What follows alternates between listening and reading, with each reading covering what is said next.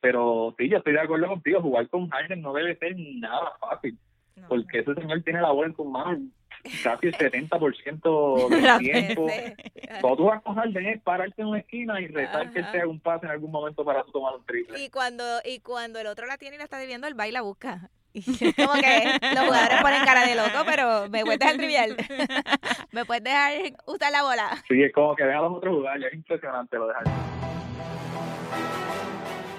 Bienvenidos al podcast de Guapa Deportes. Hoy este podcast es puramente femenino porque a Julio Ponce pues lo mandamos para la otra cabina y lo encerramos allá y le, le pusimos llave porque hoy no lo queremos a él aquí hablando. Mentira. No, no, no, es que Julio está, Julio está este, con síntomas de flu, los primeros síntomas de flu. Y pues no, no lo queremos aquí con nosotras en la cabina. No, no, no, que eso se nos, se nos pega. Pero conmigo está, está de nuevo, luego de, de pues no, está conmigo en el pasado episodio. Ah, Yanira Viciaga, ¿cómo está Yanira? Sí, todo bien, gracias. Estoy feliz de estar de vuelta. Eso es. Y hoy tenemos eh, unas notas po- bien positivas. Bien positivas. Empezando por el equipo femenino de baloncesto U16 que logró la clasificación. Este vencieron a México por dos puntitos y vamos a ir para el Mundial U17. Así que esa cepa está asegurada ese ciclo de que, de que tenemos un, un gran equipo. Vamos a seguir dando candela. El baloncesto femenino sí ha cogido, como yo digo, mucho auge porque tenemos una buena combinación de, de- de buenos coaches y quiero destacar también de buenas coaches y de buena y de una buena cepa. O sea, sabes que si hay una un equipo que se sale de la clasificación para los torneos grandes, pues casi se paraliza esa, ¿verdad? E- Este, como le decimos en baloncesto, esa cepa. Este equipo es dirigido por Zuleymarí Sánchez, una coach de Puerto Rico de nuestras categorías Excelente menores maestra, by the, by the way. maestra y jugadora, exjugadora de baloncesto, así que estoy doblemente feliz por eso. Así que comandados por una mujer que se le dé esa, esa oportunidad es buenísimo. Bueno por la federación. Y para seguir con el tema del baloncesto, es que, y vamos, pasamos del femenino, vamos al masculino, y es que eh, nuestra selección de 3 para 3, compuesta por Ángel Matías, Will Martínez, Gilberto Claver y Josué Erazo, pasaron a los cuartos de final eh, eh, del mundial en donde el campeonato mundial que están en que está participando en Holanda. Y en ese mundial los primeros tres clasifican entonces al preolímpico y lo mejor de todo es que o sea, pasaron esos cuartos de final ganándole, ganándole a Rusia, Que es el número que dos es el, que es el, que es, es el, está en el top, en el top en del el top. top del 3 para 3, así que Igual de felices. Entonces, esa clasificación al preolímpico es importantísima. Así que nuestro equipo de baloncesto lleva mucho tiempo fuera de, la- de las Olimpiadas, ¿verdad? Así que si se da en 3 por 3 sería volvemos. una, una, una gran hazaña. Así que Oscar Rutuniel debe estar bien feliz. ¿Verdad que lo tuvimos aquí? que en lo el tuvimos podcast? aquí. Y dijo, vamos a clasificar. Y yo, ok, está bien. Y Te tomamos la vamos, palabra. vamos, vamos en camino, vamos en camino. vamos por buen de- camino. Tenemos buen equipo. Tenemos buen equipo. Una buena combinación este de tiradores, de fuerza. este Muy buen equipo. Tenemos muy, muy, muy buena oportunidad. Y yo estoy pensando que hay, o sea, va a sonar más el 3 para 3. Ay, Dios mío. No diga eso, que Eddie nos mata. No, no, estoy bromeando, estoy bromeando, pero es que, es que están dando... Eddie, no lo dijimos. No, Mira, es broma. es broma, es broma. Pero es que, es que están dando, o sea, están teniendo una buena representación y lo están, lo están haciendo desde, desde el principio, por eso es que, que, que lo estamos lo estamos este, Claro, claro, lo claro, estamos no. resaltando pero no no no es broma es broma es broma este ahora pasamos a la NBA y es que tenemos con nosotros a Javier Álvarez que ya, ya él es colaborador de Sí, nosotros Sí, sí, sí. ya le ya le es parte él- ya le es parte del podcast cómo estás Javier Todo bien, todo bien. ¿Ustedes cómo están, chicas? Todo todo todo tranquilo aquí. Hoy, hoy Julio, hoy Julio me abandonó. Hoy la mayoría Sí, son sí. de, de ustedes las mujeres. Me gusta, eso me gusta. No, lo votamos, lo votamos, lo y votamos. como los Lo Lakers, votaron, lo y como los. Lakers van a ir bien, pues ahora hoy yo estoy bien empoderada. es verdad. Hoy es mi día.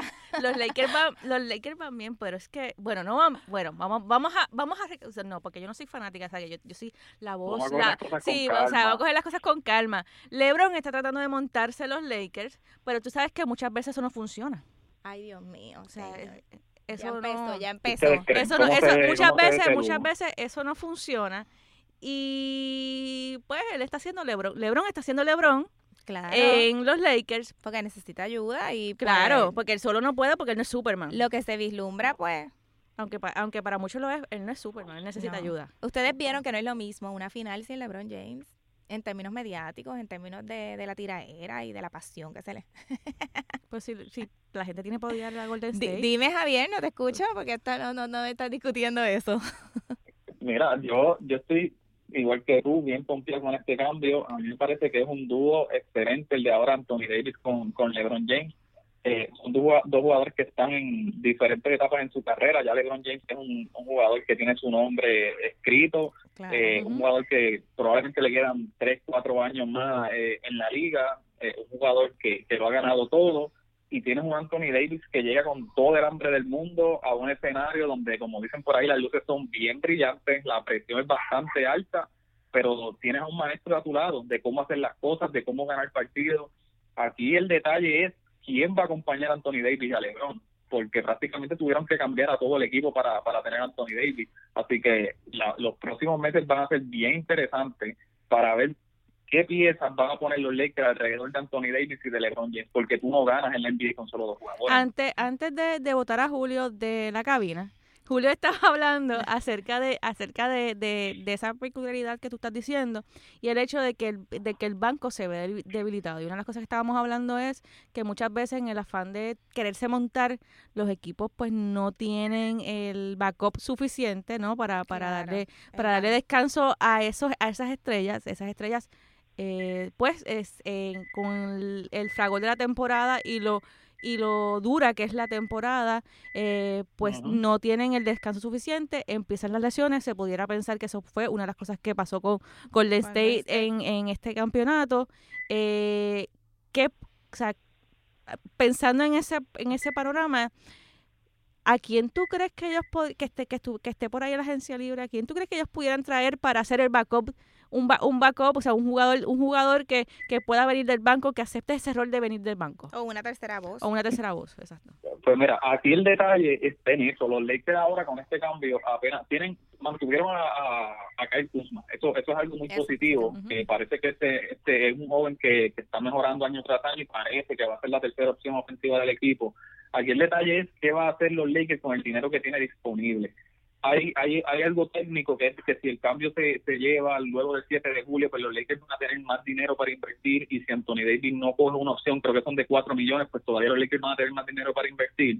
Los Lakers van a tener la oportunidad de contratar un max player, dígase un Kemba Walker, un Jimmy Butler, un Kyrie Irving, o tú puedes escoger por dividir ese, dinero, ese dinero en vez de coger a un solo superjugador, coger varias piezas de impacto, especialmente tiradores en el mercado ahora mismo está J.J. Berry, eh, hay varios armadores, porque esa es la otra cosa. Ahora mismo el equipo no tiene un armador, que es una de las posiciones más importantes. Yo, la decisión es en eso. Te vas por una superestrella más para montar un trío y te arriesgas como pasó con, los con los Warriors, o mejor divides ese dinero en coger buenos jugadores de rol para crear un equipo más profundo. Esa, esa es la, la, la asignación que tiene el gerente general, ¿verdad? Porque es, eh, yo no soy la gerente general, pero yo diría que me voy con una tercera voz fuerte, o sea, con un point guard este, que esté disponible, que sea eh, de impacto. Y yo cuando vi la noticia de Kyrie Irving, o sea, empecé a brincar y a saltar. Dije, ahora sí que nos van a tener que comer con pique. ya, tú te viste, ya viste la temporada. En la, final con la gorra. la realidad la realidad es que los Lakers se ponen ahora mismo en carrera y, y, ahora hay que tomar en consideración pues que, lo que le pasa a los Warriors que es lamentable. Nadie quiere ver que a un equipo le pase eso. Pero es la realidad que ellos enfrentan, no, tienen, no van a tener a Durant probablemente no tengan a Thompson o si lo tienen lo van a tener solamente al, final, de, la temporada. Están hablando marzo, eh, marzo abril. En el punto que, mencionaste, yo estoy de acuerdo contigo, yo me iría por la tercera, por esa tercera superestrella, pero es si fuera un Kawhi Leonard o, o Kyrie Irving. Yo no creo que yo iría detrás de un Jimmy Butler o, o un Kemba Walker, que son los otros que se están mencionando. Si es si es Kuwait o, o Kairi, me tiro de pecho. si no, busco mejores piezas, porque yo creo que con Anthony Davis y LeBron y un equipo profundo, también los Lakers pueden ganar. Sí, sí, sí, yo pienso igual. Y estoy tan contenta con eso. no me imagino. Pero ese no es eso no es lo único, el único cambio que ha habido eh, en la NBA. Eh, háblame de, los, los, otros, las otras movidas que, que ha traído o sea, el, la NBA luego de haber concluido su campeonato? Mira, eh, hoy surgieron varios cambios, pero más bien fueron, eh, hoy es el draft del NBA, eh, hoy es jueves, fue el draft del NBA y fueron varios cambios básicamente de que si pues cambiar el cuarto turno por el 10 y el 12, cosas así, pero el cambio más importante que sucedió fue el de Mike Conley, que es un veterano armador, uno de los de los mejores armadores que hay eh, en la liga que no se le reconoce pasa al Jazz de Utah por Grayson Allen, Kyle Korver y Jay Crowder. Yo creo que Utah da un paso adelante. Ellos tenían como armador a Ricky Rubio. Ricky Rubio sale como agente libre, que fíjate, es una opción también para los Lakers, Ricky Rubio. Eh, y cogen a Mike Conley, es un, jugador que lanza mucho mejor que, Ricky Rubio, el triple, es uno de los mejores armadores defensivos de toda la NBA, puede crear eh, jugadas con el triveo, yo creo que es una gran opción. Eh, Utah y todos los equipos del, oeste saben que el oeste en sí está abierto, porque estos últimos años todo el mundo sabía que cuando jugara contra los Warriors iban a perder. Pero con la lesión de Durán hay mucha motivación en el, en el oeste. Yo no creo que este cambio, como quiera, los ponga como favoritos. A mí me parece que los Lakers están por encima de ellos, Houston está por encima de ellos, Denver me parece que está todavía un poquito por encima de ellos y los mismos Warriors si llegan a recibir a, a Clay Thompson a final de la temporada son un mejor equipo que este equipo de los Jazz. Pero fue una buena movida. Mencionaste a Houston y yo tengo que decir, porque todo el mundo sabe en el podcast que ese es mi negrito. O sea, yo, yo para Chris Paul, Chris Paul. o sea, yo para donde vaya Chris Paul, no, no, no, por eso te estoy diciendo yo para donde vaya Chris Paul, ahí es que yo, ahí, ahí es que yo estoy. O sea, yo no tengo equipo en NBA y solamente sigo a Chris Paul. En un momento dado era Reggie Miller, en otro momento era, era Michael Jordan. O sea, yo en la NBA no me voy por equipo, me voy por jugador. Eh, y de momento, en estos días, eh, en estos días no, hoy me pongo, a, me pongo a leer en la hora del almuerzo del trabajo y veo que hay pelea del camerino Chris Paul contra, contra este Harden. explícame esta pelea, de dónde sale. Yo sé que yo sé que Harden es un poquito complicadito. Pero, pero, y esta, y esta pelea entre ellos dos, o sea, Chris Paul, que, que siempre yo lo he visto, no sé si es, si es cierto, pero como un hombre de paz, ¿no?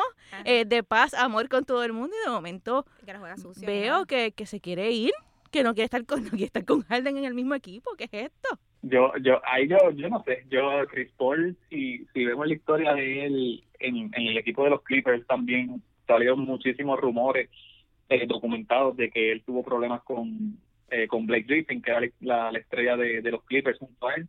Ahora sale esto con, con Harden. Esto o sea que, eh, dicen eh, que, al final de la temporada estuvieron meses que ni se dirigían la palabra. Eh, Chris Paul lo desmintió, el gerente general del equipo lo desmintió y él asegura que, que Chris Paul va a jugar este año con los Rockets. Yo no sé qué va a pasar ahí. Mm, pero sí, yo estoy de acuerdo contigo, jugar con Harden no debe ser nada fácil, porque ese señor tiene la bola en sus manos casi el 70% del tiempo. Cuando tú vas a Harden es pararte en una esquina y rezar que él te haga un pase en algún momento para tomar un triple. Y cuando, y cuando el otro la tiene y la está debiendo, el baila busca. Y como que los jugadores ponen cara de loco, pero me puedes dejar trivial. me puedes dejar sí, la bola. Pero para que tú mencionas eso de Griffin, era esto, o sea que el negrito, o sea, el, el mío, el mío, el mío también es medio complicadito. Sí, yo creo que sí. Yo, creo que sí, que no, no, es nada fácil. Y el problema el problema que enfrenta Houston es que Houston le dio un mega contrato a Chris Paul. Chris Paul, eh, lamentablemente, pues, ya está entrando en edad, está entrando los últimos años de su carrera y creo que le quedan tres años y en el tercer año, que es cuando él va a tener ya 36 años de edad, le tienen que pagar 44 millones. Es un, un problemita ahí que tiene Houston, porque para salir de ese contrato no va a ser nada fácil. No, no, no, para nada se lo van a tener que comer con pique. como, a mis Lakers, como a mis Lakers, si, sí, si, nos montamos, que nos van a tener que comer con pique. Comerse con pique y de caneca. no de cualquiera, de caneca. ahora, eh, hablamos soberanamente sobre el draft, eh, cuando estaba hablando de los cambios y cómo, cómo podía impactar entonces el, el mercado. Eh, pero de los primeros seleccionados, ¿te ha sorprendido algo? Básicamente se, fue como se esperaba, Zion Williamson fue el primero, Jamorant el segundo, J. Barrett el tercero, era básicamente lo que se lo que se predijo, yo creo que hace un mes atrás, fue, fue bastante bastante como se predijo que, iba a suceder. Yo creo que aquí la noticia es Zion Williamson, la expectativa con este muchacho es, increíble, yo creo, yo creo que, desde Lebron, más alta que cuando Lebron y exactamente, eso estaban diciendo. Cuidado, sí, más. Y, la, y, los medios encima de él es una cosa nunca antes vista. Todo, todo el mundo Imagínate la presión que tiene ese muchacho con 18 años, fue entrando a ese mundo, todo el mundo esperando que tú seas una estrella desde que desde que pisas la primera cancha de NBA, es fuerte. No, y que la historia de, de la NBA han habido first este, picks que nos han dado la talla por, por todo eso que se crea esa expectativa. De que tú seas, de seas el caballo y, se les olvida que, que la edad que tienen, ah. ¿verdad? Y que, que están compitiendo contra, contra jugadores que llevan mucho tiempo en la NBA y que, y que dominan esos grandes escenarios. No es lo mismo jugar colegial que o, o, high school, ¿verdad? Cuando, cuando cuando se daba ese brinco que, que estar en la NBA. Cuando empiezan a chocar y los árbitros, y los árbitros, exacto, a proteger a algunos jugadores. Entonces sí, que ya no eres tú la estrella, ahora tú eres el, el rookie. Pero mira, una de las cosas más, yo no sé decir curiosas, pero este muchacho pesa 285 libras.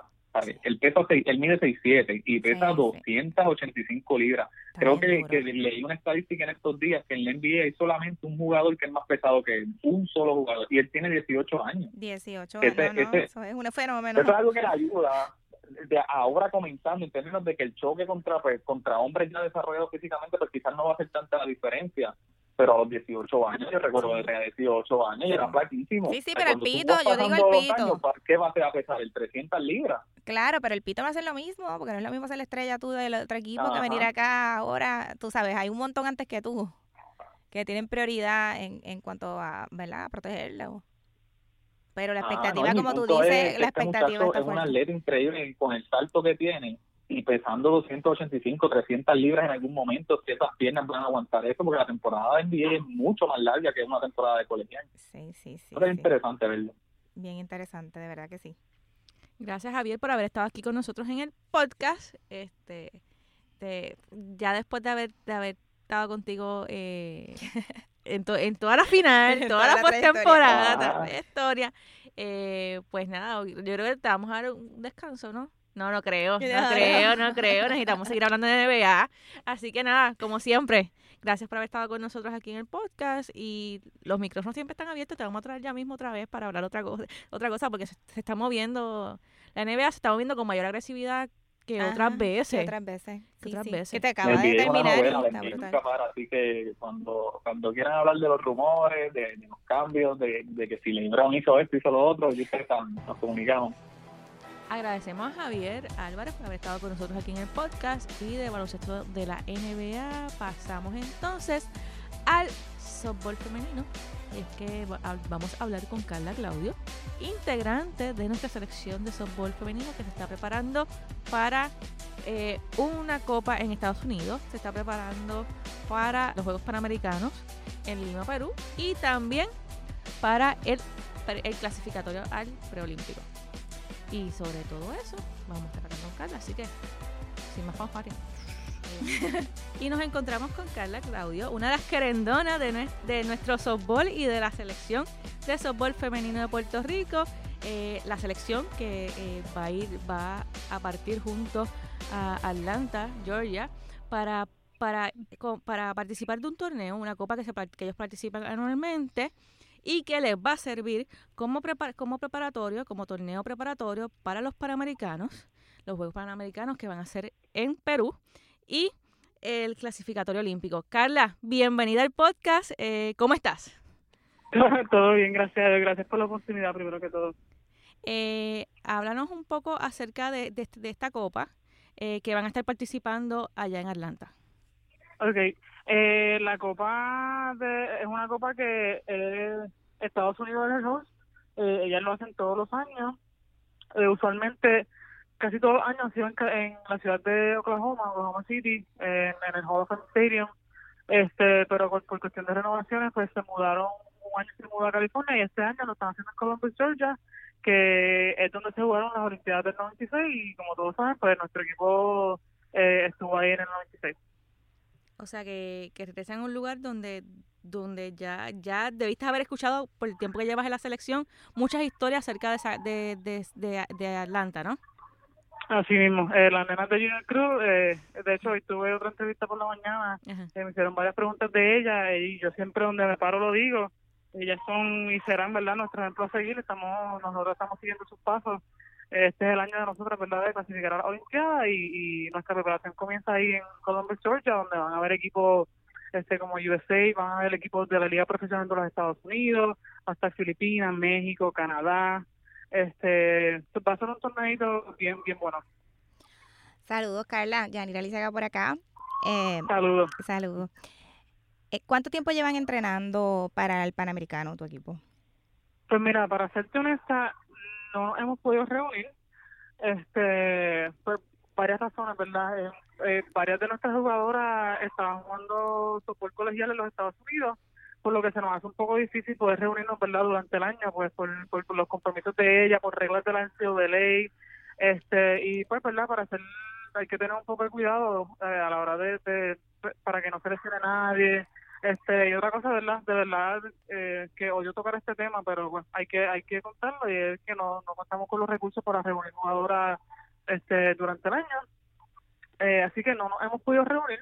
Este, pero lo bueno de nuestro equipo es que gracias a Dios todas nos hemos mantenido activas, tanto como en la Liga Profesional de los Estados Unidos, eh, como dije, a nivel colegial. Entonces hay una hay varias de, las jugadoras que estamos activas ahora mismo en la Liga Super Femenina de Puerto Rico. Sí, esa es el eterno situación que tenemos los equipos nacionales, no importa el deporte, de que eh, puedan entrenar, ¿verdad? Antes de las competencias grandes. ¿Cuáles son las, expectativas reales de, del equipo?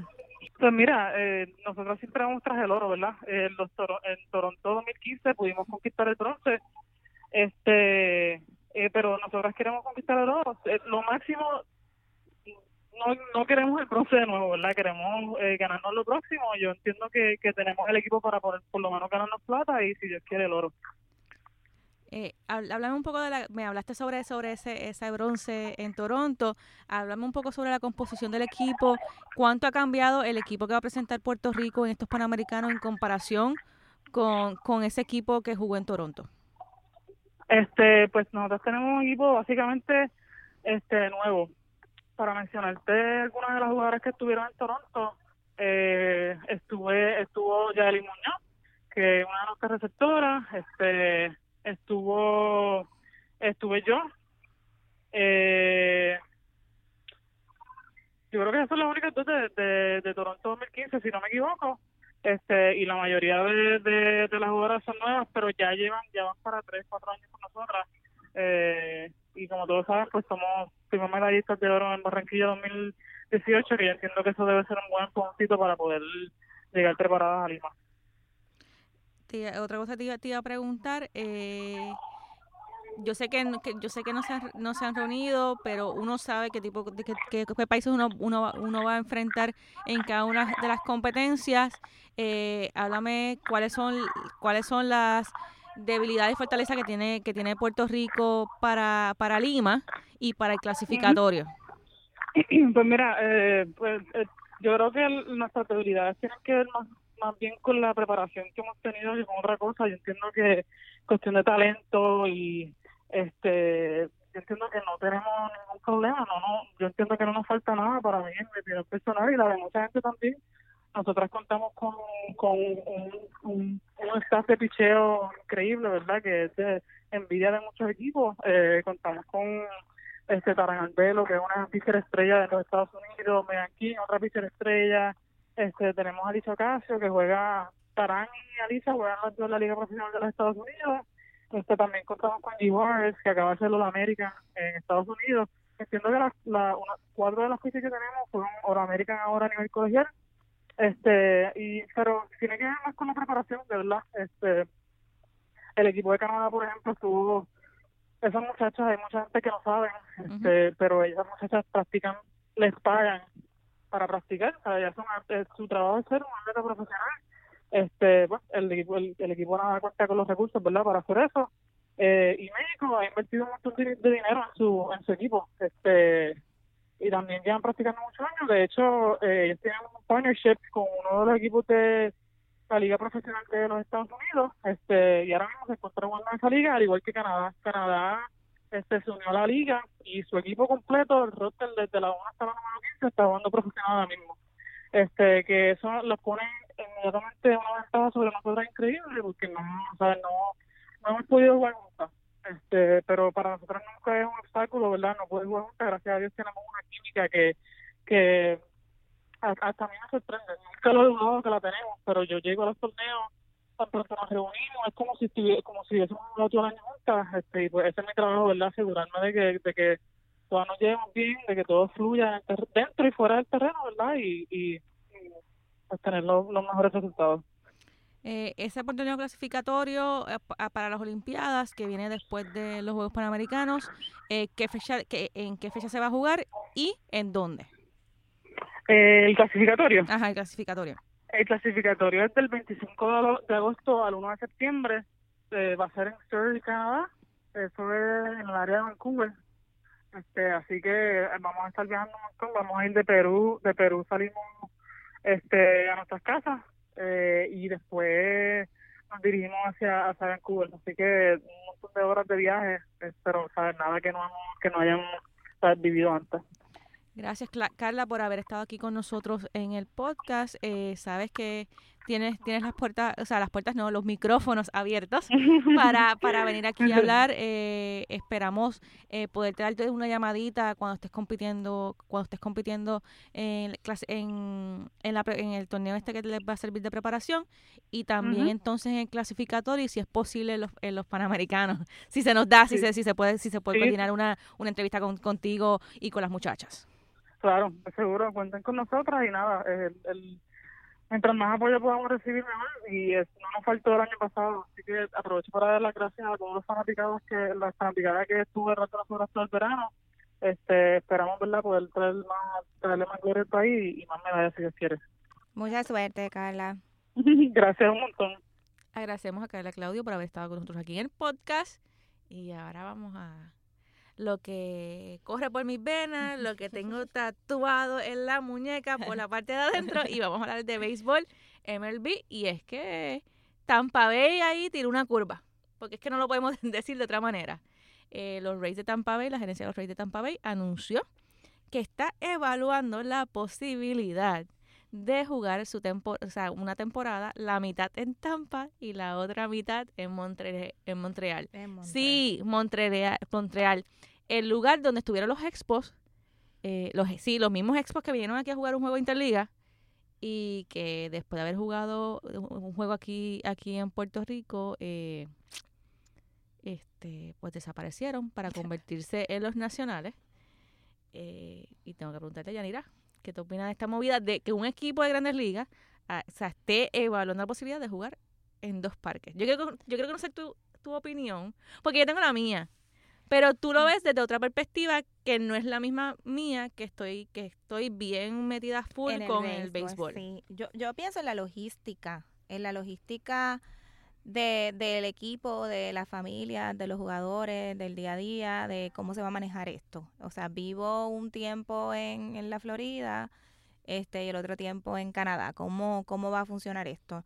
Lo veo de, este, también desde el punto de vista del fanático. Cómo tú logras tener ese, ese apego con ese equipo, este, si, si representa dos ciudades. No sé cómo tú lo ves. Es que lo que pasa es que yo lo veo positivo. Y lo veo positivo desde el punto de vista a lo mejor económico, o sea, si lo vienes a ver de económico, porque no se puede negar que el, los, el equipo de Miami y el equipo de Tampa son los equipos, dos de los equipos con peores asistencias en la en la en las Grandes Ligas. Eh, adicional a eso, o sea, no se puede negar que en el caso de Tampa, cuando el estadio tiene gente, que pues muy pocas veces, es porque son los Yankees los que, por ejemplo, son los Yankees los que juegan. O sea, no es porque tu fanaticada está yendo, eh, te está apoyando en el parque, sino es porque la fanaticada de tu contrario, que vive cerca del estadio, porque sabemos que, que, que, que Tampa queda o sea, bastante cerca de, de, donde está el, el, lugar de entrenamiento de los Yankees en, en, la primavera este van a, van a ver van a ver a tu contrario entonces yo viéndolo desde el punto de vista económico pues sí me hace sentido explorar no eh, esa posibilidad ahora para no, pues, este, ver cómo salgo del hoyo, ¿no? Este, y explorar, explorar eh, la, la, posibilidad de, de, que, de, irme, de, de, irme de nuevo a Canadá. Eh, porque a lo mejor allá no sé qué incentivo este, le esté ofreciendo el gobierno. ¿Me entiendes? Algún, alguna, algún, esto no se, esto no se debe dar en la nada. O sea, algún estudio ellos hicieron que le vea, le ve viabilidad a este proyecto y también tomando en consideración que la que la Grande Liga se está expandiendo. O sea, está, está llevando béisbol a, a, pues, a lugares. Yo sé que los expos existieron en algún momento, pero este están creando nuevas nuevas oportunidades para, para, para sacar el béisbol de Estados Unidos. De Estados Unidos. Y entonces, bueno, que lo y aunque, y aunque ya, ya están los Blue Jays en Canadá, y me decía, ah, pero ya, están los Blue Jays, sí, ya están los Blue Jays de Toronto en Canadá. Pero lo que quiere decir que, es que es que se está en un momento que se pueden arriesgar a hacer movidas y ver cómo les va. Claro.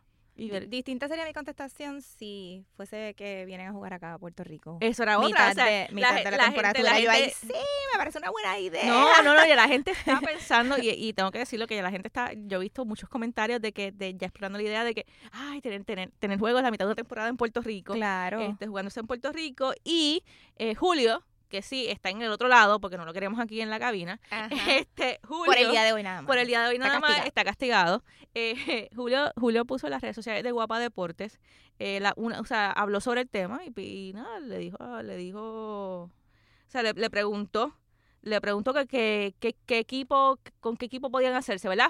Julio, ¿verdad? que, que, que otro equipo pudiera hacer, hacer lo mismo. ¿Qué otro equipo te gustaría que jugara Jugar, la mitad? jugar a la mitad, la mitad de la temporada en un lugar y la otra mitad en otro. Y tengo que decir que En Puerto Ezequiel, Rico, en Puerto Rico. en Puerto Rico, perdón, perdón, eh, la mitad en Puerto voy, Rico. voy. Eh, ese, sí, vete, vete, vete. Entonces, Ezequiel eh, DG30 eh, dijo que los Astros. Y fíjate, esa, esa idea me gusta por Carlos Correa, George, George Springer, aunque, Claro. perdón, no me maten. Sí, estoy diciendo que George Springer es puertorriqueño. Sí, yo sé que es por la mamá, que la mamá de tu... ah, sí, todo, todo eso. Pero tengo que contabilizarlo. Pero sería bueno. eh, los Yankees, porque Los sabemos, Yankees. Ah, eh, en el caso de, de Liz LM, dice que los Yankees, pues lógico. o sea, Los Yankees, claro. tengo que decir que hay Nos, mucho, nos mucho- identificamos mucho con ese Sí, equipo. hay mucho yancófilo en Puerto Rico. Rivera Abdiel 21 dice que los Red Sox también es, es, es, es- es- entendible porque tenemos a la escora en los medias rojas. En los medias rojas. Eddie, mano 7, dice que los Cops. Ah, Mm, Javier va a verlo de nuevo jugar aquí porque ya yo lo vi jugar en el invernal. O sea, verlo de nuevo y en uniforme de los Cops estaría chévere. Y eh, Luisito Torres dice que Atlanta. Este Luisito Torres es fanático de Atlanta desde los 90. Porque es la única manera, es la única manera que yo puedo entender. Es un don, Exacto, es de John. Yo, yo, de, Chipper John. Y es la única manera que yo puedo entender cómo en la, en la, el, el gusto del fanático se cuela Atlanta. Y es que hay que recordar, recordar que en los 90, pues, los Bravos de Atlanta era como que el equipo a vencer, eh, sí, perdón, el equipo a vencer para llegar a la postemporada, porque después como que no era. Eh, pero, pero aquí se dieron muchos juegos por, por cable de los Bravos de Atlanta, así que puedo entender que, que él sea un fanático desde, esa, desde, ese- desde ese tiempo, como yo soy fanática de los marineros, desde que Carl Martínez jugaba. y yo de, Allí. de los Yankees desde que tengo uso de la razón. o sea, tú eres Yancófila de la, Pero, de la cuna. pero full. Ok. Tú te Que nunca he vivido en Nueva York y lo que he ido es una vez. y yo juro que yo tú te soy de llevarías- allí. tú te llevarías perfecto con mi papá, que tampoco nunca he ido a Nueva York, pero... Me cae bien. Pero, pero, pero, eh, o sea, es, es yankee hasta, hasta más no poder. Bueno, y con este tema, los dejo ahí, los voy a dejar discutiendo sobre el tema. Ya tú sabes, vayan a las redes sociales eh, de Guapa Deporte, eh, en el post que puso Julio de a quién quería, qué, equipo quisiera ver en Puerto Rico, jugando así, media temporada aquí, media temporada en su, en su estadio. eh, pues nada, pongan ahí su equipo y todo lo demás eh, y de, de ideas de, de, de cómo de cómo sería si lo si lo pondrías a jugar eh, a principio de temporada aquí Exacto. o a final. O ¿O sea, ¿en, en qué momento de la temporada tú, tú traerías ese equipo a ese equipo? Fíjate, es una pregunta para hacerla después. De verdad que sí, de verdad que sí. Y que ¿En qué Julio también estaba comentando que los jugadores estaban diciendo, mira, pero ¿y cómo vamos a hacer? Tenemos un pediatra en Montreal, otro es este Bueno, pero- acá, pero- pero- y entonces en la escuela y cómo hacemos con nuestros hijos porque la, la realidad es que si si es mitad de temporada, este lo- no puedes sacar ni a tus hijos de la Esto, escuela. esto le va- no le va a gustar a los jugadores pero tú vas a donde familia a- tampoco. y a la familia tampoco, pero tú vas a donde te- el pan te llega a tu, a tu mesa. Si tú si el pan el si, si- si tu pan te va a llegar a tu mesa media temporada en un lado y media temporada en otro, pues tú vas y te sientas y comes y comes el pan en la mitad de la mesa que estás en un lado y la otra mitad que estás en el otro. Vas a batear en Montreal y vas a batear en acá. O sea, es, es esa es la eso, que hay. es eso. Que eso, que pudiera ser que el equipo no tuviera grandes estrellas, pues eso es un riesgo que se están co- que están corriendo los, Claro, los, claro. los dueños, que quizás para tener grandes estrellas tengan que invertir, tengan que poner más chavos en la me- en la mesa para que esos Ajá. jugadores vengan a comer pan. Pues mira, Sí, sí. eh, Y la agencia es- libre, los jugadores van a decir, ay, voy para eh, allá a jugar en dos sitios, en dos ciudades. exacto, sí, eso, eso es posible, pero eh, nada, hay que jugar con lo que hay. Hay- Y a lo mejor, sin grandes estrellas, a lo mejor llegan más lejos. Puede ser. No sé. Puedo- con ese pensamiento los dejo. Porque ya Julio está desde el otro lado de la cabina haciendo señas que hay que cortar, que ya estamos yéndonos large. Este, así que nada, nos escuchamos en la próxima.